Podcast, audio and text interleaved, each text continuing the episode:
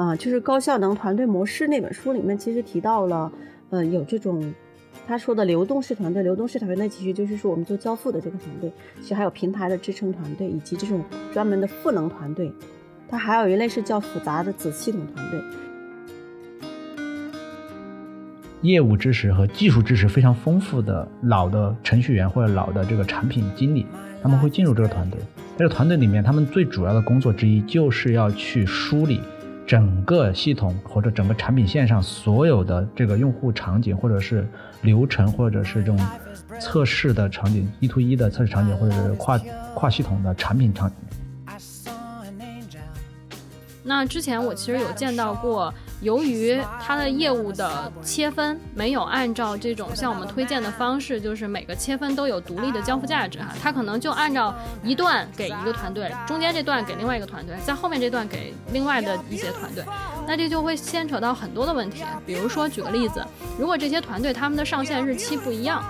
那通常在这种比较复杂的项目上，他们会规避风险啊，我们会选择不一样的上线日期，每次少引入一点变更。那如果上线日期不一样，大家这个互相配合、互相去联调的时候，就会有很大的痛苦。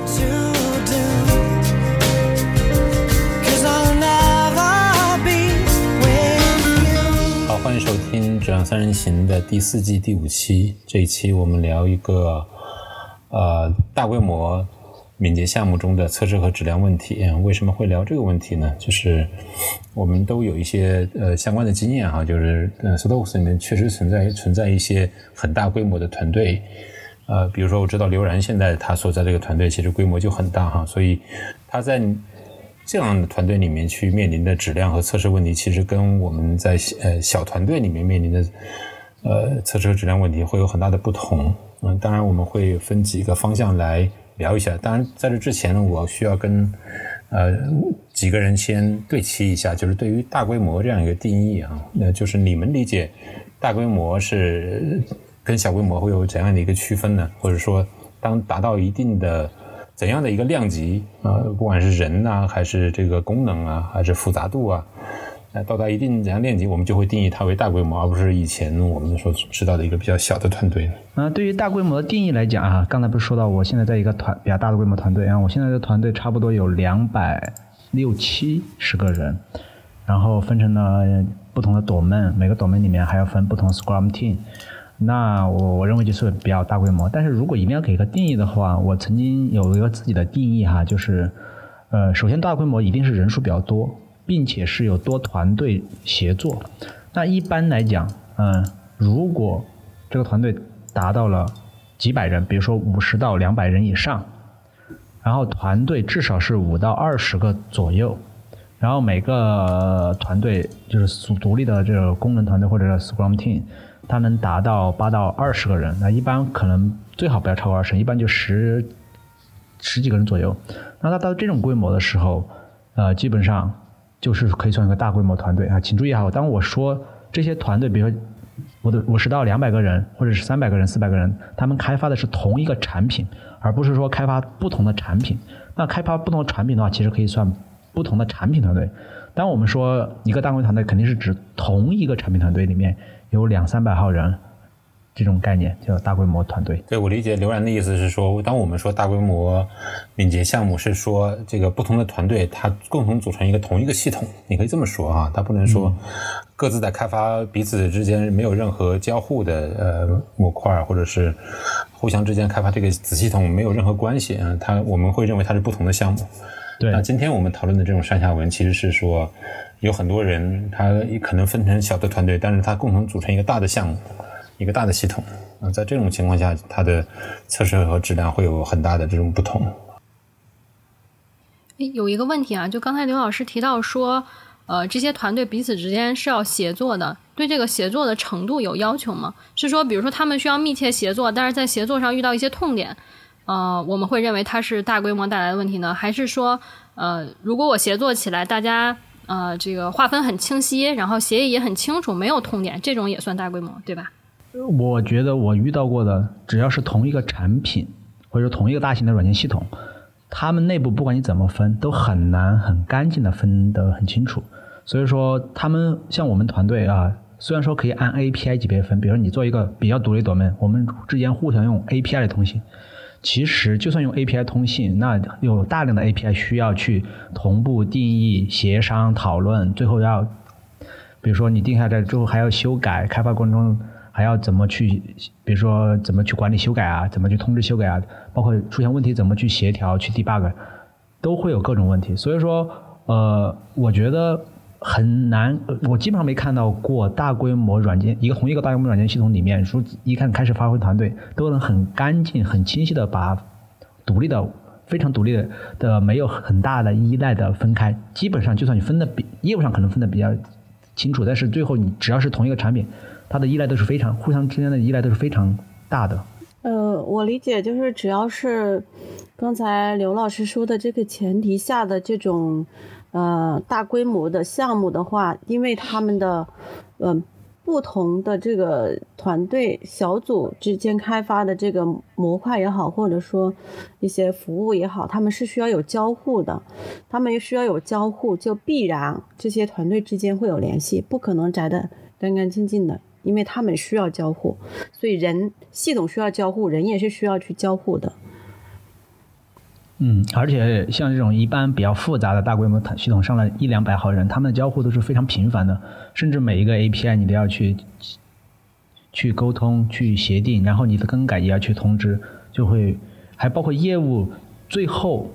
从用户的一 to 一角度讲，你还要去思考每个朵门之间互相应该怎么去走，合不合理，这些都是需要去考虑的。所以他们是交交互是非常频繁的。哎，刘然提到了好几次关于 domain 这个概念哈，你可能在我以前的，就是哪怕是多个呃团队共同组成一个大的项目，其实也很少去讨论 domain 这个概念。所以我我觉得可能在我们进一步去讨论之前，就是大规模敏捷项目中的测试和质量到底会有哪几类的问题之前，我觉得可能需要讨论一下，就是到底基于怎样的一些因素会去切分这样的一个团队。我觉得我们可能会有不同的经验，那而且这种不同的这种切分方法，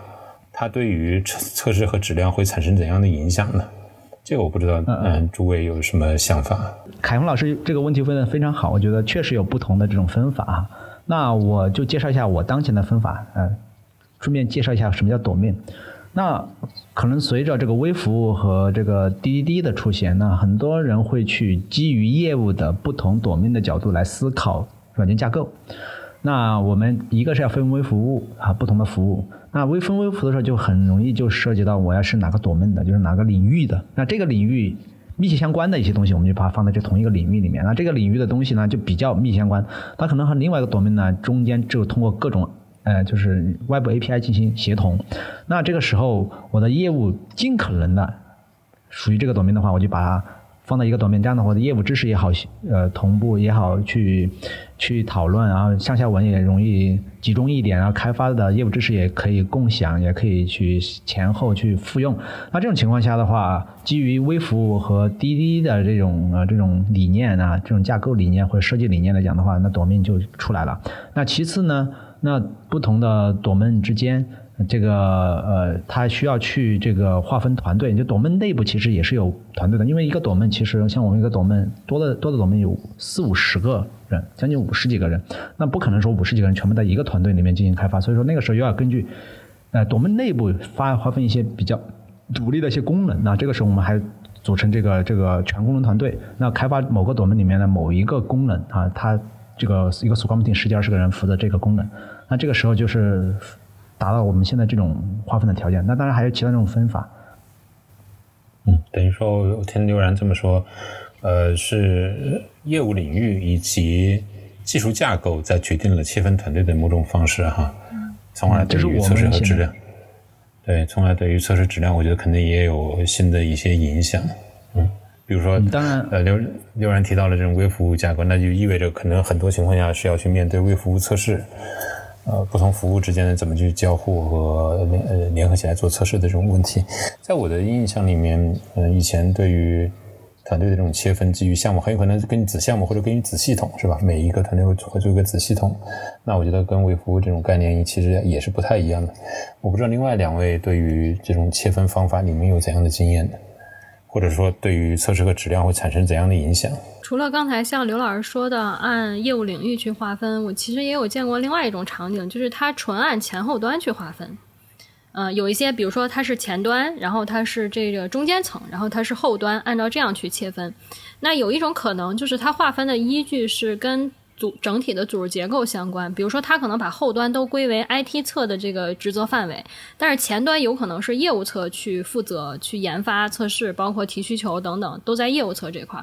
那像这种情况的话，嗯，对于测试或者对于做这类产品的质量保障，其实是很有挑战的，因为你很大程度上并不仅仅是在做测试，或者是更多是在做，比如依赖管理啊，比如这个问题定位啊，呃，类似这样的一些嗯挑战。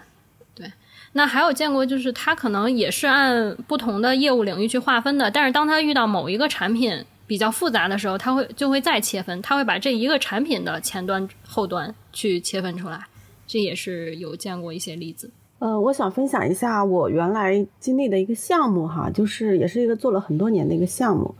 嗯，可能大家也或多或少的在我之前的文章中见过，就是我之前提到的这个蓝鲸项目。嗯，那么这个项目呢是其实是做三个，你可以认为是三个系统。呃，但是呢，这三个系统的交互是非常非常密切的，所以呢，呃，整个开发这三个系统的团队是在一块儿的。我们认为它是一个大的项目。嗯，那么这个三个系统里边，其实它每一段时间的需求可能都不是特别稳定的，不是说我的 A 系统就一直能保障说我两个团队在开发，或者是说 B 系统就三个团队在开发，不是这样的，所以它可能会有变化。比如说，那我这一个发布周期，我可能 A 系统。就只需要一个团队在开发，那我 B 系统可能需要四到五个团队在开发，这都是有可能的，啊，所以呢，其实，嗯，我们有一段时间是，嗯，团队是固定的，可能比如说我们有六七八九个团队都有可能哈，就根据不同时期，就是假设我有九个团队，那我团队是固定的，嗯，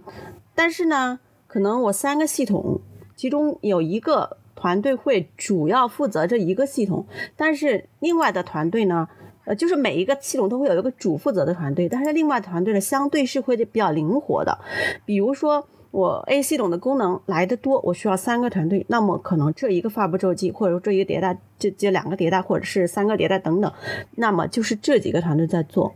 然后这种情况下呢？是有一个主要负责的团队，其实还有呢，还有的时候是会说，我们也有一些，嗯，除这个三个系统以外的，跟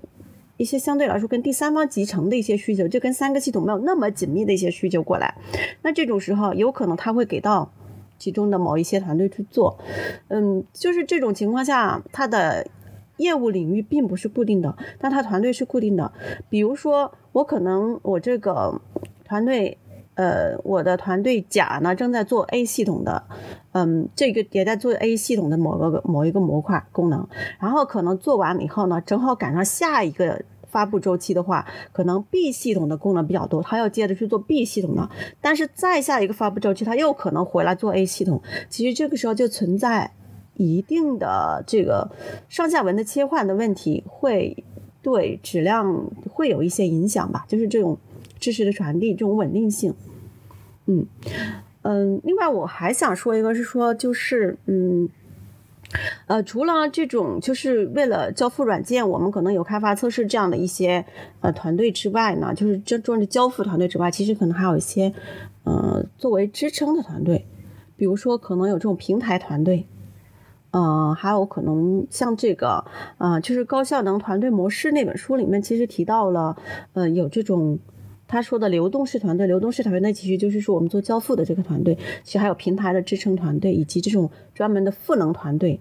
它还有一类是叫复杂的子系统团队。所以这个团队它可能也是会根据呃当前项目的一些需求会去做调整去划分的。嗯，对，刚才冰玉老师谈到有一点，让我想起以前在项目上的一个小插曲，就是当时我们是北京有几个团队，然后在武汉的离岸中心也有几个团队，但是呢，大家发现北京的团队总在做某某几类服务，然后武汉团队总在做另外几类服务，然后为为了避免这种呃单点依赖吧，相当于是，然后我们把北京和武汉的部分的功能，就是这个 feature 的负责负责的这个小团队做了一些交换，嗯、这个可能是由于。比如说我们的这种项目管理上的一些需求，就由于管理需求触发的，我的团队的划分会有所不同，或者有这种职责的 transfer。嗯好的，好的，听了几位就是关于呃自己过往的这种项目经验，不同的切分团队的方法对于测试和质量的影响哈，我们都能有了一些了解。下面我们就进一步去讨论吧，姑且会认为我们的。比如说，这个大规模的这个敏捷项目，就是基于某种形式，比如说刘然提到的这种微服务，按照现在比较流行的这种呃技术架构或者说业务领域所切分的这种团队形式，在这种大规模呃项目下，会有不同的这种团队或者说子团队，呃，共同去集成一个很大的一个项目。在这种情况下，我们通常会遇到哪哪几方面的问题呢？就是对于测试和质量会产生一些影响的。呃，我觉得这个可以从三个角度来进行思考，一个是流程，一个是人员，一个是技术。那这三个角度呢，在小规模的时候，呃，可能问题没有那么突出；但是在大规模的时候，就一些问题就比较突出了，就会让你觉得呃非常困难，而且阻力重重。要真的解决的话，就要使出很很大的这个成本，不管是你的这个时间成本，甚至还是资源成本，都可能会用到。那有些时候可能你没有做过大规模项目，你一旦遇到这个问题，你有些东西就可能没遇到过的时候，第一次遇到就会就会就会呃感觉有一点茫然，或者说没办法不知道该怎么做。所以说我也经历过这些阶段啊，慢慢的就通过不停的讨论思考啊，最后尝试摸索出一些方法，能尝试改善的一些问题。那有些问题可能真的很难彻底解决，因为任何项目。我们之前也讨论过一次，就是任何项目都是在有限的资源，不管实验资源、金人力资源还是金钱资源的情况下来做的，而不是个无限放大的。所以说，当我们把资源有限这个标题画上的时候，很多问题就很难解决。这一点感觉特别明显哈。其实，嗯，你像我在 SolidWorks 刚开始的前几年的话，做的项目相对来说规模的比较小，呃，顶多是会有两个团队。呃，大部分情况下可能就一个团队，就是说这种时候，就会觉得一切都那么的顺畅哈，就是各方面都非常的协调。但是当我进到一个大项目，然后就像刚才说那项目人特别多，然后分了很多个小组，我最多的时候有九个小组，这种时候你就会觉得好累呀，就是明显感觉不一样。嗯。呃，那我们就呃尝试进入到刚才刘然提到的哈那几几个问题的类型，比如说，首先关于流程哈，就是当面临这样一个大的项目，然后有几个不同的团队共同去组成一个大的系统的时候，一般是由谁来负责设计，就是跨团队的这种呃基于用户使用这个产品的整体的这样一个呃旅程呢？或者说或者说谁去设计整体的这样一个？怎么说？用户验收的测试？对，这个我觉得是我面临的在很多大项目里面比较突出的一个问题。那不同的团队呢，可能有不同的解决方案，特别是呃，我见到过不同的方法。那其中我尝试说一些方法哈，但是它并不是适用于任何一个团队，因为它只适合于不同条件的团队。比如说，在一个大型的这种所谓的这种通信系统里面。那我曾经就遇到过，也是上百号人的一个团队，他们的这个所谓的产品最终的这个跨系统、跨模块的这种场景的设计，是专门有一个叫 System Engineer Team 的团队。这个团队里面的人都是一些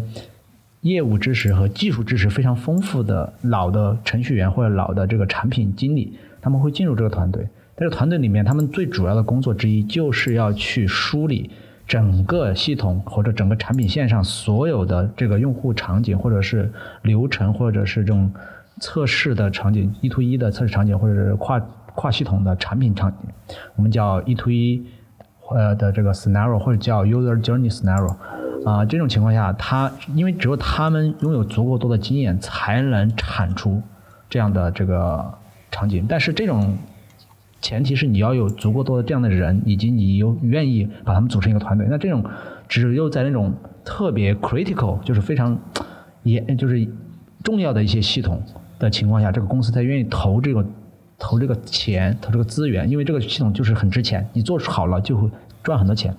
那但是大部分的这种不管是互联网还是这种呃所谓的这种交互类的呃就是这种业务类的软件，就不是这种很严重的软件，那这种时候就很难找到这样的团队。所以这种时候更多的是依赖于团队内部中的人，比如说 BA、QA 或者是 PO。那还有一种方法我也遇到过，就是尝试在一个业务系统里面，也是上百号、几百号人的团队里面，他们 PO 也有几十个，就尝试让 PO 他们内部自己去，像 PO Office，那他们内部自己去讨论，产生一个这样的场景出来。但这样有一个最大的问题就是 PU 它必须要合作，因为不同的 PU 它其实只对自己的这个领域，因为每个 PU 其实它不是跨所有朵门、跨所有的这个系统的，它只对自己的领域熟悉，所以你要他们自己讨论产出这样的东西，首先他们要这样的意识，其次他们的 manager 要同意，因为这个不仅要耗费他们的时间，而且他们还要对这个负责。一旦他们设计东西出错了，那所有的人基于这样的场景测出来东西，发现满足之后，最后发现这个场景设计就就有问题。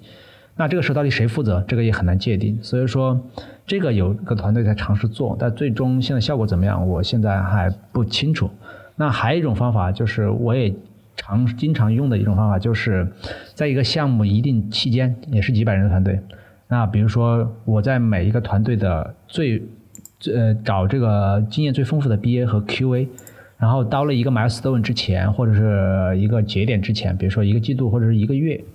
可能是一个季度，因为一个项目开发一年有四个季度。到了一个季度结尾的时候，我们会把这个 BA 和 QA 或者半年的时候抽抽到一个虚拟团队，花个几天时间，我们一起通过不管是 brainstorm 还是其他一种讨论方式，我们一起来产出这样的一推场景。啊，这样的话，从 QA、BA 角度，可以花个一两天、两三天时间，把这样我们已经开发完的这些功能，能梳理出一些场景来。啊，这是另外一种方法。我现在基本上也只能尝试过这三种方法。嗯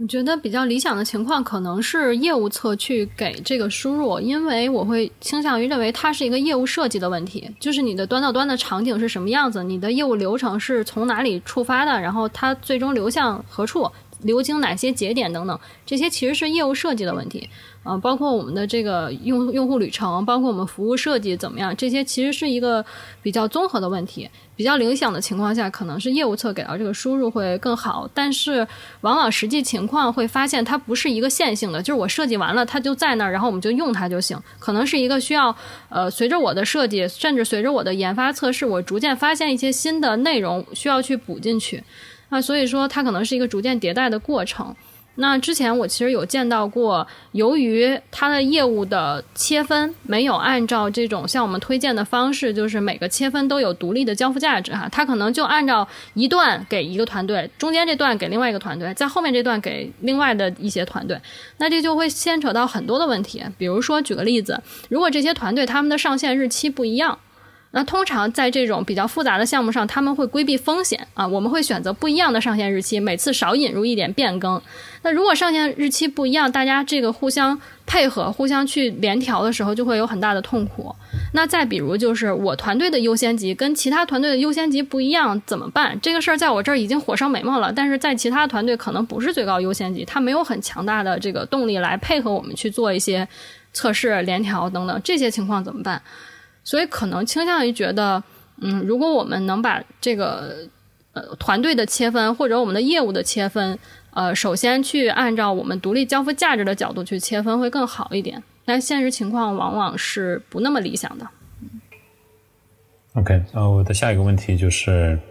呃，对于这样一个呃整体的呃大型的敏捷项目，它的测试流程和测试策略一般是呃怎样来制定的，或者说由谁来保障的？因为它跟我们之前提到这种呃比较小而美的这种团队来说，我觉得肯定不太一样。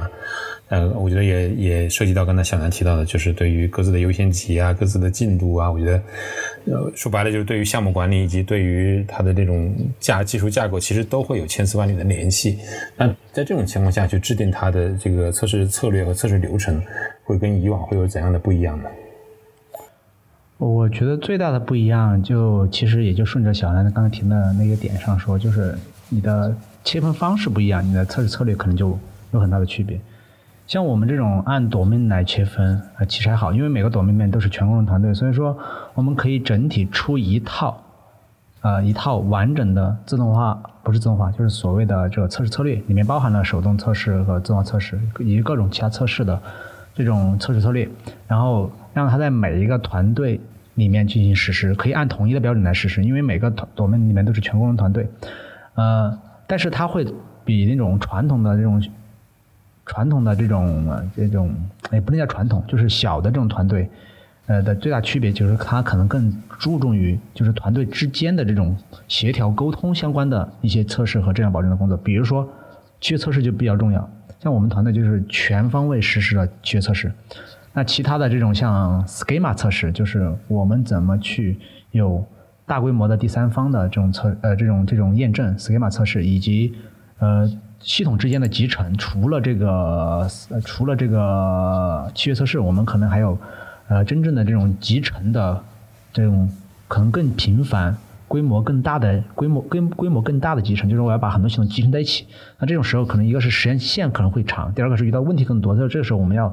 把一些怎么去集成、怎么协调这些全部都要定出来，怎么协调工作这种东西要定出来。所以说，它的内容会多得多。然后它的细节工作流程会非常细，不然的话你就，你如果你写的不够细的话，那很多人看一个 high level 的策略，他根本不知道怎么做。所以说很多时候我们这个策略里面会有什么，不管是用 definition，我当然都会写的非常细，甚至还有一些我们会定一些这个像一些特定类型的卡，我们会有相应的一些测试模板出来。就所谓的这种测试的这种验收模板出来，就哪样类型的卡，我们要什么样的模板，这一点上你要达到，就是会有相应的更多的一些文档产出，这是我的经验。等于说通过一些文档，通过一些标准来协调每个团队对于质量和测试的这种要求。嗯，我现在发现需要这样，不然的话你光去说、光去讲是不行的。嗯，我我认为是这样哈，就是说，嗯，可能。不同的小组、不同的团队，它可能很容易形成自己小组的某一种策略、某一种方法去去做某一种实践的方法。嗯，那么就是说，因为既然我们刚才说到各个团队之间其实他们是有交互的，他们是相互影响的，那么就是说得有一个角色来制定一个全面的，就是有一个全局视角的这样的一个策略，去呃总观各个团队。他们如果把他各个团队当做一个整体的时候，我这时候需要有一个什么样的策略？就比如说小兰刚才提到的这种上线周期的不一致，那我怎么来去协调？以及我们的这个集成测试该如何来开展？比如说，可能我我这个团队跟那个 A 团队的依赖特别强，但是我们要测试的时候需要集成起来测的时候。如果不一致的这个节奏的话，就会很麻烦，或者说你跟他已经约定好了，但是呢，他没有在那个时间点实现他的功能，你就没有办法测。所以这种时候，其实是我我认为非常重要的一点是需要有一个啊统观全局的去制定一个全盘策略的这样的一个角色的存在，这个很关键。嗯。我觉得冰冰老师刚才这点提醒的特别好，就是提出的特别好啊。因为之前观测到几种情况，就是呃很多小团队的这种情况，有可能是他各个小团队有自己的策略，但是他也需要有一个人去看，当我们集成，当我们去做这种对接的时候的这个策略是什么样子啊？包括协调我们的上线时间，包括协调我们的资源等等，要有这个 high level 的呃这个策略。那么还有另外一种情况，就是可能先开始各个小团队自己 run 的挺好。但是呢，从管理层去观测这些小团队管理的角度，他可能就有一个诉求，就是我希望大家用的是一致的思想，用的是一致的策略。那我能不能在一个相对一致的策略下，允许各个小团队有自己的一些灵活度？那这块的设计也是对一些大规模团队来说挺重要的一点，嗯，还是需要有这样的一个呃 high level 的策略去统领一下各个小团队，以免比较跑偏，或者是自己呃内部做的一些事情对其他的合作的小团队有一些影响。另外一个问题，我想起来哈，就是关于不同的，比如说不同的团队，他们对于质量的这种关注，呃，会形成状态报告啊，以及预报风险啊，是不是都会采用统一的标准，来达到整个项目组或者整个产品团队这种一致呢？还是说会有更加灵活的方法来做这样的同步？这里呢，其实建议在一个项目组各个小团队的这种我们说质量质量的这个数据的可视化的形式，对吧？其实，嗯，或者质量报告也好，其实它。更好的方式是说，大家用一致的一个一个一个方式来呈现，或者说一个统一的模板呀，统一的这种数据格式等等。这个有很多的好处，就是说，呃，首先呢，各个团队之间呢，可能也可以去借鉴、去去参考，就是，嗯，他们可能某个团队那块做的比较好，然后我们一比较就一目了然。如果说每个团队的这个报告都形式千差万别的话，其实就不太利于在整个。项目组里面去共享这些信息了，可能大家的认知会不太一样，会导致认识的不一致性。嗯，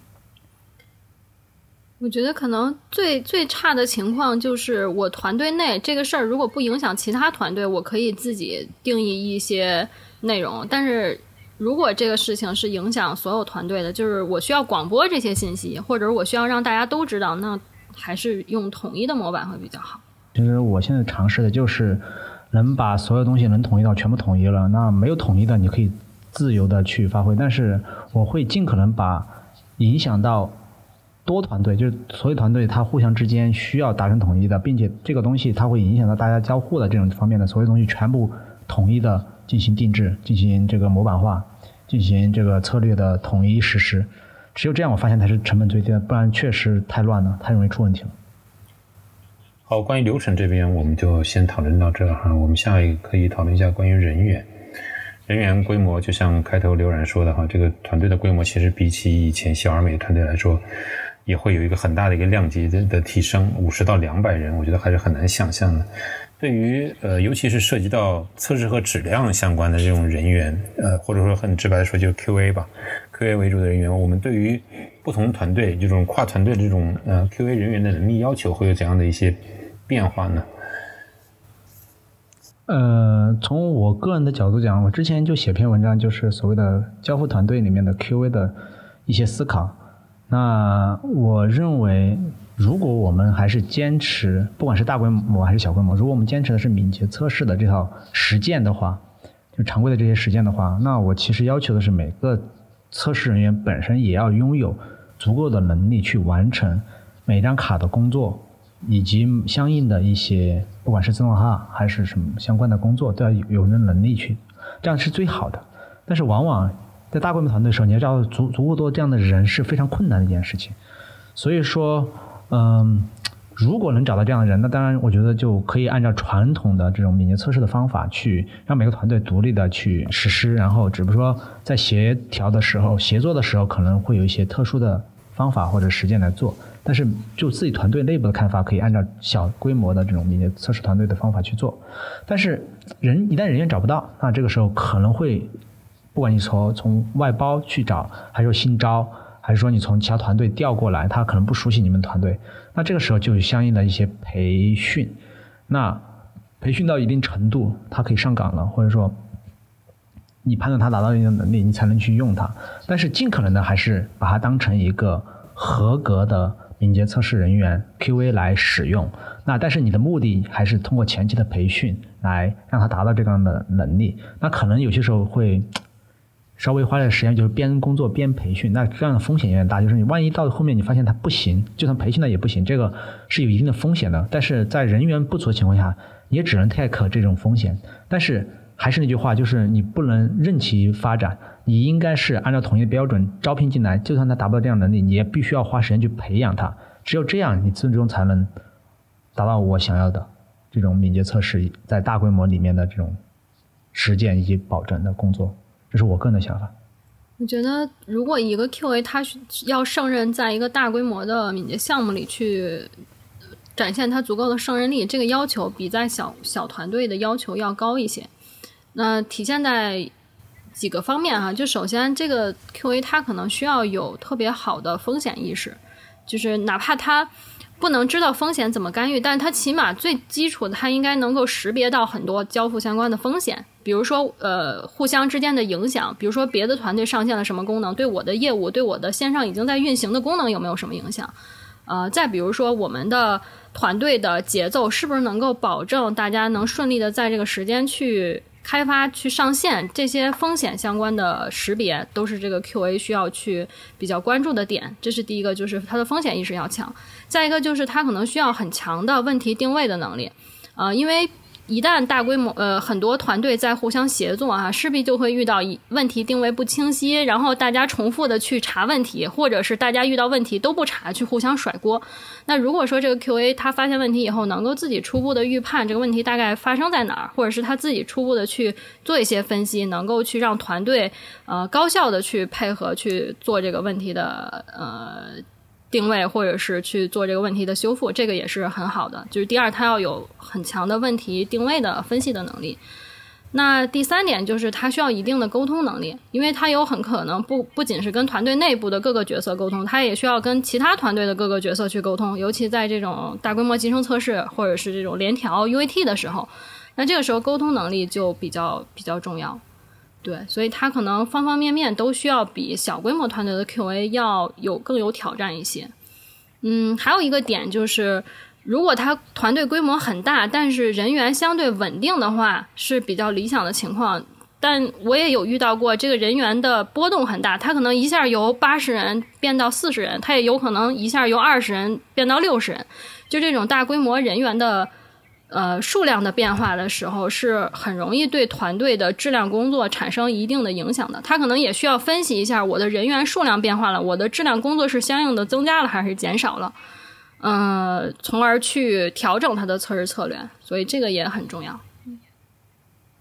嗯，我觉得我想补充一下，就是关于小兰说的这个要求啊，就是你说的这个要求确实很高，像你说的是比较高。但是其实很难在大规模团队里面要求每个 QA 都做到这样的能力，这个我我是亲身亲身体会到的。所以说，不能每个 QA 都有这样的能力情况下，其实因为你是大规模团队嘛，那每个团队里面其实也会有相应的这个人员的这个阶梯层级。所以说，我们可以在不同的团队里面选用某一到两个人有这样的能力，然后他就会作为所谓的这种，不管是所谓的 Team QA 力的，还是说作为的这种。所谓的 contactor，就是所谓的联系人，他会去处理，尽可能让他集中的处理一下这种需要高能力的事情，这样其实有利于我其他的这种阶，就是不同的阶梯的上的人员能 focus 在不同的这种工作上，这个也是一个在没有办法情况下我们在尝试的一种方法，但是其实真实情况确实是很难找到满足你要求的大规模的这种 QA 的人员。嗯，同意啊，可能并不需要所有人都是这样的。嗯嗯呃呃，两位说的很全了哈。我想补充一点的是说，嗯，其实我同意，我特别同意，说是这个大规模下的这个 QA 的能力，其实它比你小团队的 QA 能力要要求更高一些。嗯，就是它除了需要做 QA 基本的那些。职责需要完完成呃以外，他需要去还是我前面说到的，要有这个全局观，呃，就是说，一个是我不仅是完成我这个小团队的这个测试或者说质量保障相关的工作就 OK 了，我需要去考虑小南刚才说到的这种质量风险，我对别的团队的影响以及别的。团队在做的这个系统功能，我也需要去了解它的哪些功能可能会对我有些影响，因为他们在思考测试策略或者说设计测试的时候，可能是考虑不到对我系统的影响。那么这个时候，我需要去关注这些相互间的这种影响，以及就是说，呃，如何去跟不同的团队去更高效的合作和协调，因为往往哈，呃，在这种情况下，我们的 QA 是需要承担这个协调沟通的这样一个桥梁的作用的，嗯。嗯，开发很难去做到这个事情，所以呢，更多的时候可能需要去 QA 去做这个工作。那这个时候，对于怎么去协调呀，嗯，怎么去做这种主动的信息的分享啊，状态信息、质量状态、质量风险的分享啊，呃，以及如何去让你所在的团队能够更好的去响应别的团队。或者说整个客户的也好，别的团队也好的一些配合、一些响应的这样的一些需求，所以这个其实我认为，虽然哈刘老师刚才指出来这个要求很高，但我觉得哈这个是在大规模敏捷项目里面非常非常关键的一个技能。如果说这一点做不好的话，其实对这个大规模的项目就会比较困难。那我们有没有相关的一些经验，就是能达到刘然说的这种呃标准很高哈，但是我们能够帮助一些目前可能暂时还不能达到这样高标准的一些测试人员，能够尽快尽快的达到胜任的这种能力呢？我们有会有怎样的经验？有有怎样的一些呃人员的能力建设机制啊？呃，或者是有一些其他的办法来帮助他们快速成长？我觉得刚才刘老师其实说到了一点，就是你可以做一些这个任务的梯度的设计，去适配不同的 QA 的经验程度啊，让就是大家更充分的发挥自己的主观能动性。这个是第一点，就是任务梯队的设计。第二点就是，呃，刚才刘老师也提到了，就是培训和赋能。那第三点，我觉得很重要的是。我们需要给他人构建这种责任人的意识，因为有些时候，嗯，当一些事情不是我是 owner 的时候，我可能就没有特别的去觉得这个事情优先级在我这儿哈。那当我是 owner 的时候，我会觉得这个事情我要全权负责，然后我要把这个责任意识建立起来，我要去看前后，我要去跟其他人进行沟通。那所以，如果我们想去为他人赋能，也可以帮助他人去建建立这种 ownership，就把这个事情。交给你，你来为他负责，你会怎么设计这个活动？我觉得这个直接的真实的挑战还是非常锻炼人的能力的。嗯，呃，我会尝试从几个方面嘛，因为刚才不是说主要是培训嘛，我的角度，然后刚刚也说了我要做人才梯队嘛，那人才梯队这个事情是非常重要的，因为确实每很难找到同一个阶层能力很同一个能力阶层的人有很多。那很多人的能力是不一样的。那这个时候，你首先你要确确定他不同的阶层的人，你要跟他设定不同的目标。不可能每一个人在这个项目上都能达到同一个目标，就是他能力成长也不可能达到一个同一个层次，那是不可能的，时候，那绝对不可能的。你要跟不同的人设定他不同的目标。那可能一个例子。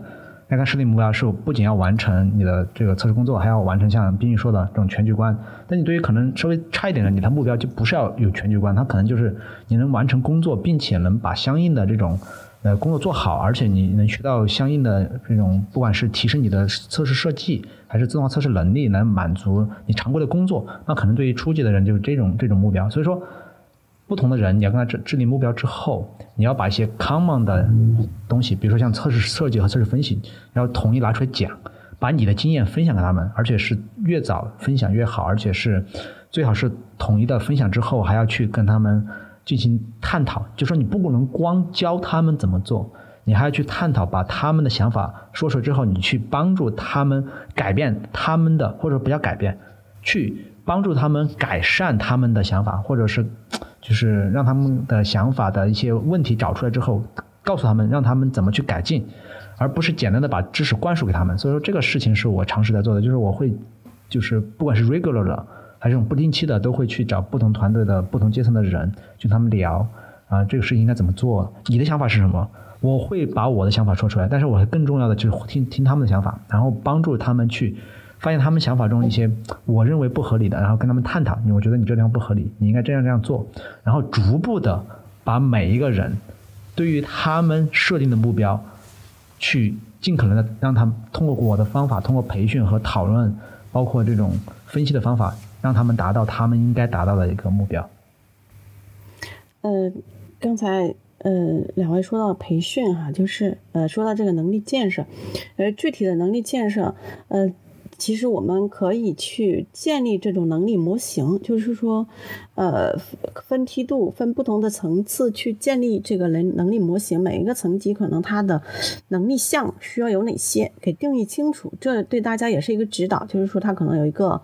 啊目标方向，说我现在是个什么水平，然后我的这个能力项哪一项会比较薄弱哈，我需要去提升，这是一个。另外一个呢，还有一个点就是，嗯。在我们这种大规模的这种团队下，其实还有一个非常关键的，就是怎么能够把这个分散在各个团队的这个人员能够聚集起来。那么这就是呃我们的社区的形式，就是跨团队的同一个角色组成的一个社区。那这个社区可以做很多的事情，比如说我们可以有定期的这种 catch up 例会，嗯，比如说周会哈，那就是给大家坐一块儿讨论你。就过去一周，你遇到的问题，你的有什么啊阻塞你这个测试工作的一些开展的一些遇到的一些比较难难的问题，可能需要寻求帮助啊，又或者是说你在这一周你有一个什么新的点子可以跟大家分享，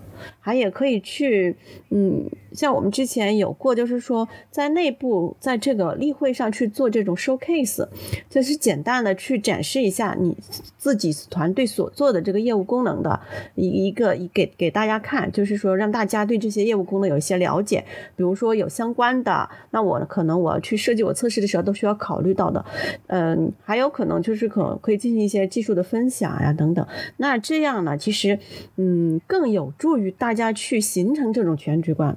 因为在我之前的团队哈，我刚才说到最多的时候有十个 QA 九个团队，十个 QA 的情况下，其实也有。新进的毕业生也有相对来说啊比较初级一点的这种 QA，但是我自认为哈，当时那个团队，呃，所有的角色里面，其实 QA 的这种全局意识是最强的，也就是呃得益于我们一直坚持的每周的这个例会是雷打不动的。一直在坚持，就是说这个效果还是很明显的。像我之前在讲这个团队为质量负责的时候，就提到一点，很多时候我们不去负责，有可能是我不知道要为什么负责。那么当你去把这些信息共享了，你这些都大家都一起 share，大家都知道了，它自然而然它就这种。自然而然的，他就能想到说，那我哎，我这个系统哎，跟他刚演示的那个有关联，我就能想到了。如果你没有这样的一些机制的话，呃，就的确是会比较难。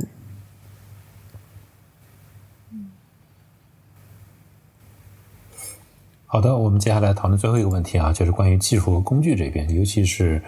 呃，对于测试和质量来说，呃，技术和工具，我觉得也是一个很重要的一个方面。那在大大规模的敏捷项目中，呃，我们对于选择帮助测试和质量的技术站会有怎样的一些呃定位呢？就是我们倾向于采用不同的，还是倾向于采用相同的？因为据我所知。呃，比如说我们呃，刘然提到这个微服务架构哈，微服务其实它的技术站很有可能不同的团队它的微服务的技术站是异构的，就是完全是不一样的啊。这个是完全取决于对于它的这个业务需求，或者说他们这个技术的选型服务的。那对于测试和质量这边，我们去选择去支撑呃对应的这个呃技术和工具，我们我们的倾向是什么样子的呢？呃，就我今天来讲，我倾向于统一。嗯，一个是呃有两个方面，因为测试资源相对来讲在每个团队里面都比较少，所以说在比较少的情况下，他们如果要要自己去弄一套的话，就很难进行这个复用。因为我们很多时候测试其实需要跨朵面的去形成一套完整的这种一 to 一 journey 的那种测试。那虽然说可以每个团队自己测自己的 API，但是当我们去协调完成一 to 一的时候，如果你技术上不一样。那这个也是个比较麻烦的事情。第二呢，就像我们这个培训，因为我们的这个每个团队里面的 QA 其实人员不会特别多，就相对 Dev 讲它是很少的。那这个时候我们要集中培训的时候，我们并不希望有多个技术站，这样会浪费大家时间，就是浪费培训的时间。因为你不能保证进来这个团队的 QA 就一定会这个东西。很多时候招聘 QA 你都很难招聘到会自动化测试的 QA，可能还要培养他。所以这个时候我们不希望有不同的这种。呃，这种就像轮子一样，有不同轮子去导致我们有多套培训、多套技术站来进行培训，这也是包括实施的时候，我们要统一一下我们的这个最后的效果。比如包括你写性能测试，那你写 API 测试、写 UI 测试，你如果有其他朵们已经写好的比较好的例子，你可以参考的话，其实也可以加快你的这个实施速度。所以说，从这几个角度讲，我现在基本上经历的这种微服团队，我都是从策略角度讲，从技术角度讲，我们都是统一的技术站、测试测试技术站。嗯，而且还有一点是，尽可能是和开发的技术站相似。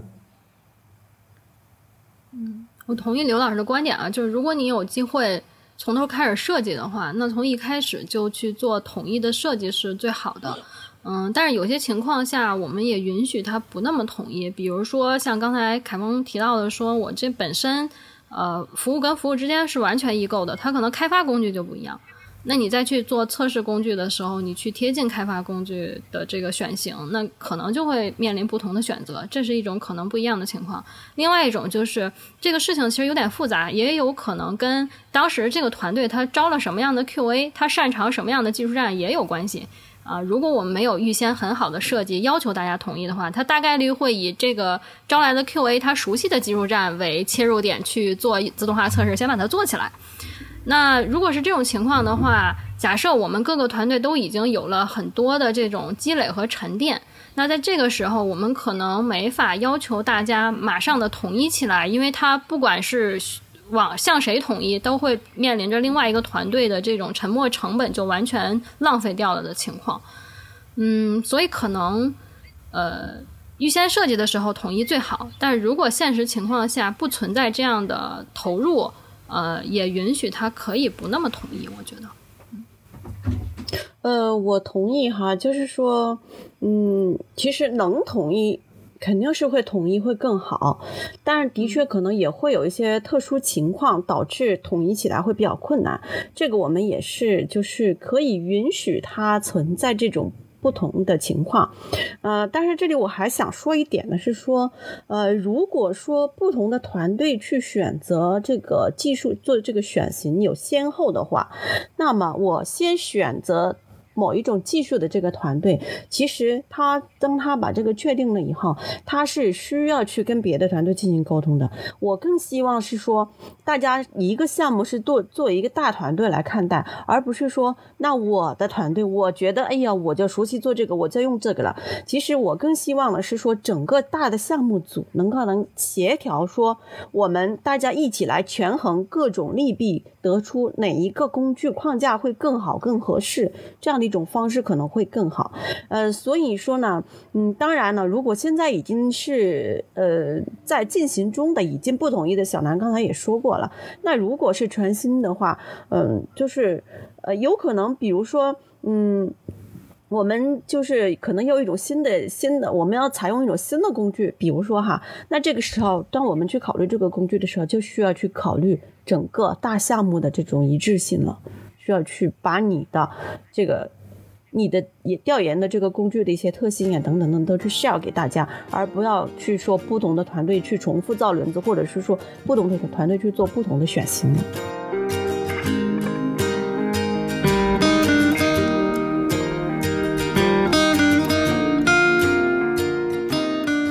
谢谢收听《质量三人行》，这是一款来自斯特沃克的播客节目。我们关注软件行业测试领域的现状和未来，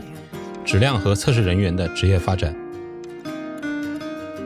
你可以在网易云音乐、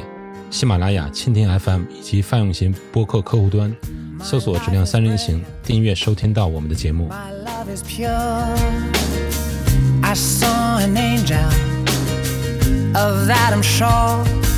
smiled at me on the subway.